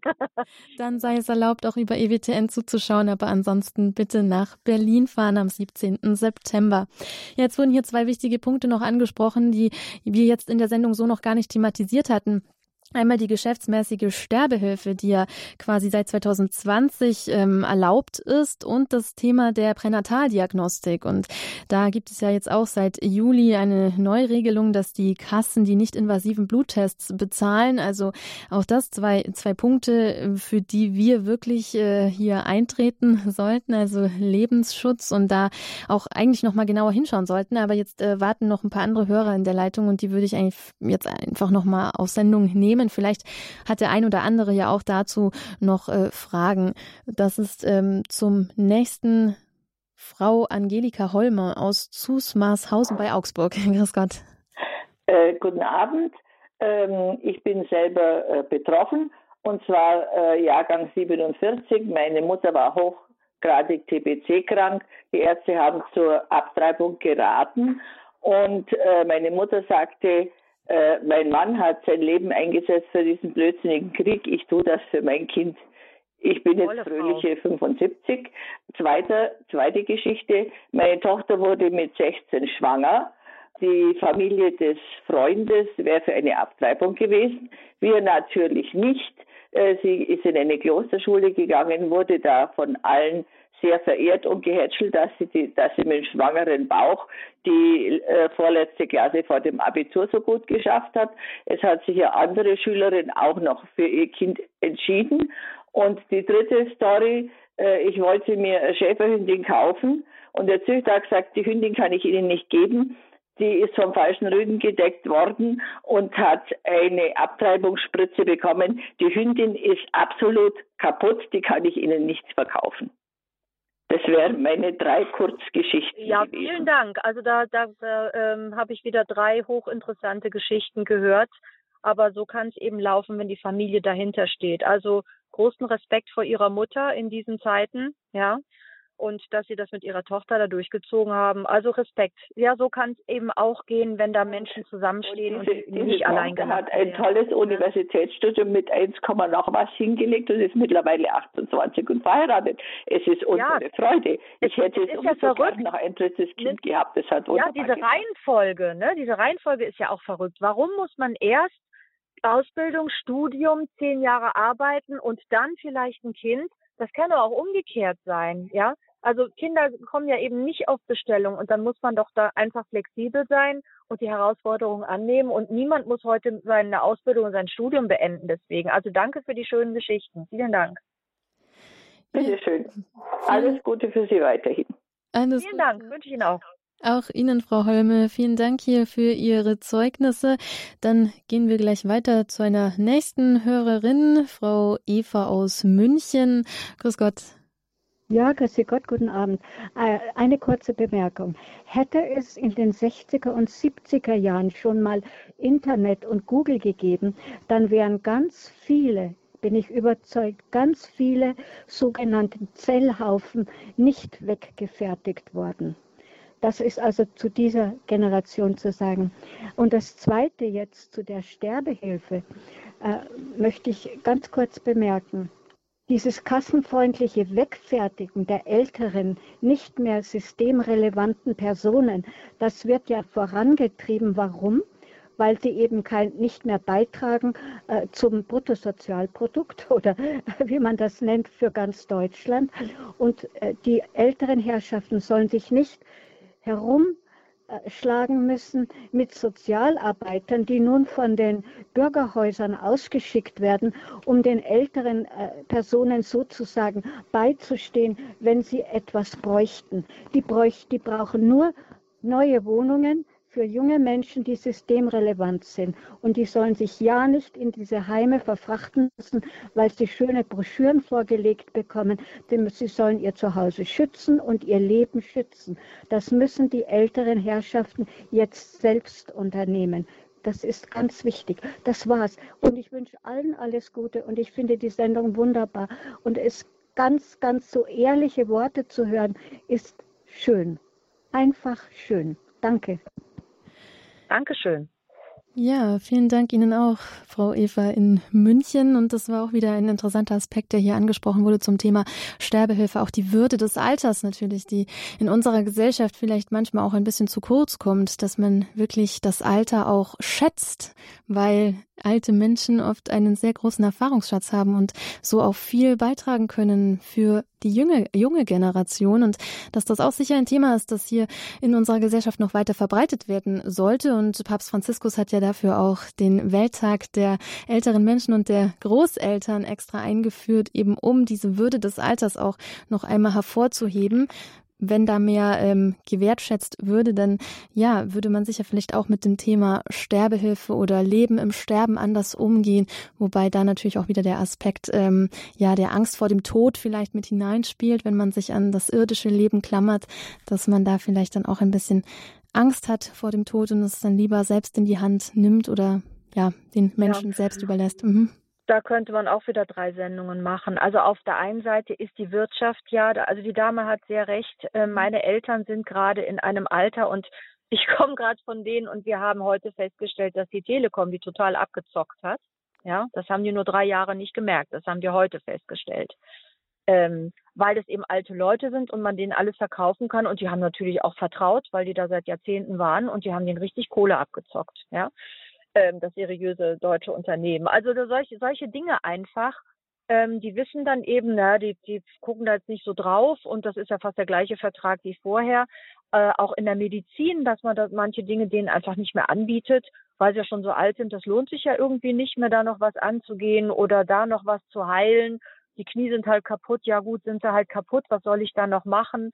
Also ähm, auf der einen Seite sind die älteren Leute so lange in der Wirtschaft total beliebt, solange sie als Best Ager, wie das ja heute heißt, durch die Welt ziehen. Und das ist dann für die Wirtschaft natürlich blöd, wenn diese Best Ager nicht durch die Welt ziehen, sondern sich lieber um ihre Enkel kümmern. Ja, das ist ein Problem für die, denn dann geben sie ja weniger Geld äh, für diese Best Ager Aktivitäten aus. Also da sind sie sehr umgarnt, aber es ist wirklich so, wenn die keine Leistung mehr bringen und keinen Profit mehr bringen, dann kommen jetzt wirklich immer mehr aufs Abstellgleis. Und das hat natürlich auch mit dem Zerbrechen der Großfamilie zu tun. Oder sagen wir mal nicht Zerbrechen, das wäre vielleicht schon wertend, sondern es gibt diese Großfamilien in dieser Form nicht mehr als Regel in Deutschland. Ja, dass also so gerade drei Generationen zusammenwohnen oder so. Das gab es in meiner Generation. Ich bin aus den 60ern, da, da gab es das noch ganz oft. Und in manchen Regionen, wie zum Beispiel hier im Sauerland, wo ich gerade bin, gibt es das auch noch ganz oft. Aber in den Städten, wo man ist, da sind 60 Prozent der Bewohner Single-Haushalte. Und da wäre zum Beispiel eine Idee, da die alleinstehenden Älteren mit alleinstehenden Jüngeren zusammenzubringen und vielleicht da auch mal so als Oma zu fungieren, wenn so eine junge Schwangere keine Verwandtschaft hat, die sich da äh, kümmern kann und mithelfen kann. Da hätten alle was von. Also da gibt es so unfassbar viele tolle Möglichkeiten, so wie diese Mehrgenerationenhäuser, wo auch jeder noch einen Wert hat. Ja. Also es war früher so, dass auch die 90-jährige Oma, die eigentlich total tüdelig war, die konnte aber immer noch die Suppe umrühren und das Baby wickeln und kuscheln. Ja, die hatte immer noch eine wertvolle und wichtige Funktion in der Familie. Und selbst wenn sie die nicht mehr hatte, konnte die immer noch den kleinen Kindern was erzählen oder irgendwas stricken oder was auch immer. Das heißt, jeder hatte eine wichtige, unersetzliche Funktion in der Familie. Und das nur an Geldwert zu messen, das ist halt ein, ein Negativfanal unserer Zeit. Deswegen ist ja auch das Mutterdasein nichts mehr wert, weil man dafür kein Geld bekommt. Auch das ist etwas, wo man vom Staat aus gegensteuern müsste, dass man das viel mehr schätzt, was Menschen für Ältere tun, was ältere Menschen für ihre Enkel tun, was Frauen für ihre Kinder tun und eben nicht nur in Geldwert misst. Denn dann kommen wir dahin, was die Dame gerade gesagt hat, dann sind die Leute völlig egal. Hauptsache das Bruttosozialprodukt stimmt und Hauptsache die Rentenkasse bricht erst in zehn Jahren zusammen. Das müssen wir als Bevölkerung wissen, dass wir das nicht wollen und dann müssen wir gegensteuern. Also da gibt's ganz viel. Und diese begleitete Selbsttötung war ja in Deutschland, das war immer Paragraph 217 Strafgesetzbuch, der war eigentlich immer leer. Das heißt, diese Vereine, diese Exit und Dignitas und wie das ganze Zeug heißt, das sind ja nicht deswegen Vereine, weil sie so großzügig sind, sondern das sind deswegen Vereine, weil in der Schweiz, wo die begleitete Selbsttötung seit dem Zweiten Weltkrieg schon erlaubt ist, man kein Geld damit, also man durfte das nicht mit wirtschaftlichem Interesse machen und deswegen haben wir das nicht als Unternehmen gegründet, sondern als Verein. Nichtsdestoweniger sind die steinreich, die haben Millionen, diese Vereine, und haben natürlich Interesse daran, möglichst viele Mitglieder zu haben und das möglichst oft zu machen. Das ist ihr Begehr. Das heißt, die arbeiten als Wirtschaftsunternehmen, aber nennen sich Vereine, weil sie sonst es nicht machen dürfen. Und in Deutschland war es einfach nicht geregelt. Und wir hatten einen Verbotsversuch und den hat dann unfassbarerweise äh, im Februar 2020 das Bundesverfassungsgericht gekippt mit der Argumentation, die, die Autonomie des Menschen stünde höher als alles andere und deswegen dürfen sie sich auch selber umbringen. Und das ist etwas, was wir in der deutschen Rechtsprechung noch niemals hatten, dass also die Autonomie über das, die Würde des Menschen sozusagen gestellt wird und über, über die Lebensumstände. Also es gibt ja, Autonomie gibt es ja eigentlich gar nicht. Jeder Mensch ist ständig und immer auch geprägt und beeinflusst durch seine Umgebung, durch andere Menschen, durch die Umstände. Und wenn Sie mit Palliativmedizinern sprechen, mit Hospizmitarbeitern, ist es eigentlich immer so, fast immer. Also man kann fast alle Schmerzen, also die Palliativmediziner sagen, bei 97, 98 Prozent der Menschen können wir dafür sorgen, dass er die Schmerzen nicht hat, aber bei Bewusstsein ist. Das geht fast immer. Das kostet nur wahnsinnig viel Mühe und Arbeit und kostet Geld. Und das muss man sich dann eben alles machen. Die Mühe, die Arbeit und das Geld, um eben diesen Menschen die letzte Lebenszeit so würdig und so schön und so zugewandt wie möglich zu gestalten. Und das ist das, was wir machen müssen. Und die Menschen sagen ja nicht, ich will sterben, die in diese Situation kommen, wenn sie zum Beispiel schwerst krank sind, sondern die sagen, ich will so nicht mehr leben. Und dann wäre es unsere Aufgabe, dafür zu sorgen, herauszubekommen, wie dieser Mensch leben möchte, was man ihm Gutes tun kann, wie man ihn unterstützen kann. Denn in den Niederlanden ist es mittlerweile so, da ist ja nicht nur der assistierte Suizid seit langem erlaubt, sondern auch die Euthanasie, also die aktive Tötung durch andere. Und da ist es mittlerweile so, ähm, dass die Leute sagen, also wenn du jetzt gestorben werden willst, es gibt ja auch Sterbeend, äh, Lebensend, Lebensbeendigungskliniken, so heißt das. Ja, es gibt Krankenhäuser, also Kliniken, da geht man rein zum Sterben. Da wird man gestorben innerhalb von ein paar Tagen. Man geht dahin und dann wird man euthanasiert. Und wenn jemand einen assistierten Suizid will, das also selber machen will, ist ja immer noch so die Gefahr in Anführungsstrichen, dass das nicht klappt. Deswegen wird da empfohlen, machen Sie das am besten von jemandem, der in Euthanasie Erfahrung hat, denn der kann dann nachhelfen, wenn es bei Ihnen nicht funktioniert. Und in den Niederlanden werden immer wieder Menschen auch ohne ihre Einwilligung euthanasiert. Gegen weiß man nicht, aber ohne weiß man. 25 Prozent schätzt die zuständige Kommission. Da gibt es unfassbare Geschichten. Das heißt, wenn ich, auch das ist eine Kapitulation. Wir kapitulieren vor einer schweren Lebenssituation, suizidale Menschen. Es gibt 14-Jährige, die in der suizidalen Situation sind.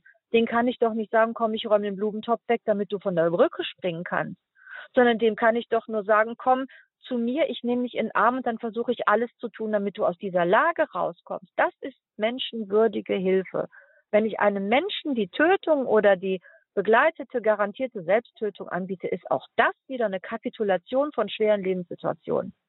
Und da müssen wir uns sehr, sehr vorhüten, denn äh, im Moment sind es eben die Kinder vor der Geburt, mit und ohne genetische Besonderheiten, mit und ohne Behinderungen, auf der anderen Seite sind es angeblich Todkranke, die ja nicht mehr leben wollen.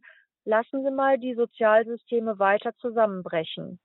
Denn wir sind ja, die brechen ja zusammen. Die Rentenkasse ist ja schon pleite. Die wird mit einer Milliarde, wenn ich das richtig im Kopf habe, Euro pro Jahr wird die aus der Kfz-Steuer finanziert, sonst wäre die, wär die schon pleite. Es sind auf jeden Fall viele hundert Millionen Euro, die da jedes Jahr reingepumpt werden, sonst wäre die schon pleite. Und jetzt lassen Sie mal die geburtenstarken Jahrgänge in ein paar Jahren in Rente gehen, also mich zum Beispiel. Ja, das heißt, ähm, was jetzt eine Möglichkeit ist, zum Beispiel der pränatale Bluttest als Kassenleistung, könnte durchaus sein, dass die Krankenkassen in zehn Jahren sagen, ja, sie können diesen Test vielleicht verweigern aber wenn das Kind dann was hat, dann zahlen sie selbst. Das ist nicht abwegig. Ja, oder am Ende des Lebens, wenn man sagt, nee, sie möchten sich nicht begleitet selbst töten lassen, das ist okay. Aber ihre Palliativmedikamente und Schmerzmittel, die können wir nur noch bis zum 31.12. zahlen. Danach müssen sie es selber tragen. Das ist nicht abwegig. Das ist ein Federstrich. Und davor müssen wir uns hüten. Und deswegen müssen wir alle Anfänge sozusagen wehren, die in so eine Richtung gehen, dass wir jemanden zum Sterben bringen, statt ihm ein Leben zu ermöglichen. Das, das ist so der Appell, den wir da immer bringen. Ja, also Menschen dann eigentlich gegen ein Leben zu drängen, also sich gegen das Leben zu entscheiden, statt für das Leben. Das ähm, wäre sicherlich der Auftrag eigentlich der Gesellschaft und auch des Staates, dafür zu sorgen, dass das Leben als, als würdig und wert gesehen wird, also in allen Bereichen und dass man auch leben möchte und dass es da auch Hilfen gibt für Menschen, die sich vielleicht schwer tun aus irgendwelchen Gründen. Also alles, was Sie jetzt hier angesprochen haben, das wären ja Möglichkeiten und Mittel und Wege, Menschen da zu helfen, ein Leben in Würde zu leben, aber auch zu sterben. Ähm, Genau. Ich würde jetzt an der Stelle aber, bevor wir das hier weiter vertiefen, Frau Linder, ähm, den nächsten Hörer auf Sendung nehmen. Herr Schenk aus dem Ruhrgebiet. Er wartet schon länger in der Leitung. Herr Schenk, ich grüße Sie hier. Guten Abend. Schönen guten Abend, Frau Linder. Schönen guten Abend, Frau Neubauer. Ich äh, war vor zwei Jahren äh, in Berlin gewesen als Rentner und musste da also sehr viel äh, Negatives erfahren, was äh, von der Seite der Straße kam, diese blöden Buhrufe. Ich will das äh, verbinden damit, dass die Disziplinlosigkeit durch unseren Wohlstand so groß geworden ist, wenn wir das äh, vor 50 Jahren so gemacht hätten, dann wären diese ganzen jungen Menschen und äh, die, die so protestieren gegen gute Sachen, gar nicht auf der Welt. Also äh, sollen die sich mal ein bisschen an den Kopf fassen, was sie äh, von sich geben, denn das sollte die Bundesregierung und so weiter auch mal ein klein bisschen wieder in, ins rechte Lot bringen denn äh, sonst kommen wir wirklich bald äh, in eine uferlose ja, äh, Töterei, will ich das mal sagen. Ja, danke für den Hinweis. Ähm, es ist ja so, die wenigsten von den paar Gegendemonstranten, die es sind ja nur ein paar, es sind vielleicht zwei, dreihundert insgesamt, vielleicht vierhundert, Mehr sind das ja nicht, sind ja immer dieselben Leute. Und die Mehrzahl davon weiß gar nicht, wogegen sie protestiert, weil die nämlich dafür bezahlt wird. Ich habe eine Tochter in Berlin, die an der FU studiert hat und das mitbekommt. Da werden Studenten für Demonstrationen bezahlt. Da heißt es dann, ja, hier kommen mit gegen rechts demonstrieren und dann kriegen sie 50 Euro und ein Frühstück. Das heißt, die jungen Leute, die da sind, die haben überhaupt keine Ahnung, worum es überhaupt geht, sondern die sind zum Teil bezahlt und zum Teil eben ideologisch wie soll ich sagen, verrannt oder, oder verbohrt, aber die haben sich noch nie ernsthaft mit dieser Thematik beschäftigt. Ja, aber Sie haben natürlich recht. Also wenn man die in Berlin war immer schon heidnisch und in Berlin hat man immer schon Demonstranten gekauft. Berlin ist ja wirklich äh, das Wespennest schlechthin. Deswegen wird er ja so aggressiv reagiert, wenn wir da im Regierungsviertel die größte Lebensrechtsdemonstration Deutschlands machen. Wir sind ja das einzige Feindbild, was die Linken noch haben. Eine andere Thematik haben sie ja kaum noch. Die haben Lebensrecht, dann haben sie noch Gender und das war es ja schon fast. Die brauchen ja ein Feindbild, um ihre Leute noch zusammenzuhalten. Und das beste Feindbild sind natürlich wir, ja, die wir sagen, ähm, wir halten eben nichts davon, dass man Menschen, gerade unschuldige Menschen, der, der Tötung anheimfallen lässt oder denen die Tötung sogar noch anbietet oder die zulässt. Im Grunde wissen die ja, dass man das nicht machen kann. Aber sie brauchen ein Feindbild und deswegen müssen sie sagen, dass wir antifeministisch, weil sie nämlich zusammenkriege, homophob und so weiter sind, was wir alles gar nicht sind. Aber dafür müssten sie sich mal mit der Thematik und mit uns beschäftigen und das machen die gar nicht. Also die sind, ähm, ja, das ist eben Berlin, ne? Also das war schon immer so, da, da würde ich mir jetzt nicht so große Sorgen machen. Ich glaube, das war vor 50 Jahren da gar nicht anders. Ja, aber vielleicht umso wichtiger, dann genau dorthin zu gehen und den Marsch für das Leben dort auszurichten, um eben zu zeigen, dass es da eine Masse gibt, die für das Leben eintritt, von Anfang bis zuletzt. Danke, Herr Schenk, für Ihren Beitrag. Auch Ihnen Grüße ins Ruhrgebiet. Es warten jetzt hier noch zwei Hörer in der Leitung und ich würde versuchen, dass wir die hier noch dran nehmen können im Standpunkt hier bei Radio Horeb, ehe die Sendung äh, zu Ende geht. Frau Könner aus Schwelm, äh, willkommen hier auf Sendung. Ja, danke schön, Frau Neubauer. Und äh, auch äh, bedanken möchte ich mich auch bei Frau Linder. Also ähm, ich wurde eigentlich aufmerksam 1982, als Mutter Teresa in Essen eben auch äh, die Demonstration äh, vorweg äh, ja, gestaltet mit unserem Bischof Hengsbach damals. Und da war auch schon eine sehr große, starke Gegendemonstration. Ich denke mir, das ist eben so. Und äh, ich denke mir, es ist wichtig, sich für das Leben einzusetzen. Ich bin auch äh, eine Zeit lang nach Essen gegangen und habe mit äh, lieben, netten Menschen eben vor der Abtreibungsklinik auch in, äh, gebetet. Und das war für mich also auch sehr prägend. Und aber was ich äh, jetzt heute sagen wollte, äh, ich, ich, kann leider auch nicht nach Berlin fahren, aber ich mache bei der Aktion mit Geh du für mich. Bei, äh, bei Alpha Augsburg kann man Geld äh, überweisen und dann mit dem Zusatz äh, Geh du für mich, dann sind junge Menschen, die äh, die Fahrt nicht bezahlen können, um nach Berlin zu, äh, zu fahren, die äh, übernehmen das für mich. Das ist auch eine tolle Sache. Ich bin 78 und mein Mann ist äh, 85. Da muss ich immer überlegen, äh, kann ich es mir oder können wir es uns zumuten, dass ich dahin fahre. Und da gibt es ja so schöne ähm, Angebote auch ähm, oder ähm, äh, Berichte kann ich nicht sagen. Also Unterweisung gerade für, für Jugendliche wird, denen wird ab Freitag auch schon eine gute Aufklärung oder auch äh, viel, äh, viel persönliches, mutmachendes geboten, dass sie auch Freude haben, selbst zu leben. Ja, wir machen einen Jugendkongress. Ja, so, das in Berlin schön, von Freitag bis Sonntag. Genau. Nein, es ist toll, dass Sie das erwähnen und dass Sie das. Lauter Aufregung weiß ich nämlich dann nicht manchmal. Nee, nee, ach, das sind ja so viele Projekte, da vertut man sich ja immer auch mal wieder, ne? Ja. Das ist auch eine tolle Sache. Die haben einen ganzen Kongress. Am Freitagabend kommen sie auch zum BVL-Empfang, äh, dass wir die jungen Leute auch mit den Älteren vernetzen, sozusagen die Alten mit den jungen Hasen, damit das auch weitergeht. Und das klappt super. Und diese Gedu für mich Geschichte ist, ist toll. Vielen Dank, dass Sie das unterstützen. Denn so können wir junge Leute dahin bringen und mit ihnen sprechen. Und dann kommen die und sagen, ja, ich will mitmachen. Und dann kriegen wir das auch so hin, dass wir die sagen, ja, ich gehe jetzt für einen älteren Menschen, der es nicht mehr selber machen kann. Dann haben die noch einen ganz anderen Ansatz mitzugehen. Also das ist schön. Vielen Dank. Also ich habe, äh, wir haben früher auch so eine kleine äh, Gruppe hier in Schwelm gehabt, als die anderen Organisationen zur Abtreibung noch nicht so stark waren oder, oder Ärzte haben dann auch uns Mütter äh, auf Mütter aufmerksam gemacht, äh, wo, denen wir auch helfen konnten in der Zeit äh, der Schwangerschaft oder auch darüber hinaus. Ja, toll. Sie haben den Boden für die kommenden Generationen sozusagen auch schon bereitet, ne? Ja, vielen Dank an Frau Könner hier für diesen Beitrag und auch nochmal für den Hinweis auch, dass man die Möglichkeit hat, äh, quasi andere für sich zum Beispiel das Leben gehen zu lassen. Also falls man selber nicht teilnehmen kann, geh du für mich die Aktion, die Frau Könner hier gerade angesprochen hat, ist sicherlich eine schöne Alternative, ähm, genau, um jemanden stattdessen hinfahren zu lassen. Und eine letzte Hörerin, ich würde es versuchen jetzt hier noch in der zum Abschluss der Sendung, wenn wir uns vielleicht kurz fassen. Frau Fleischmann aus Amberg ist jetzt noch in der Leitung. Grüß Gott. Ja, grüß Gott Fleischmann. Ich habe wirklich mit Interesse Ihre Sendung jetzt verfolgt, aus mehreren Gründen.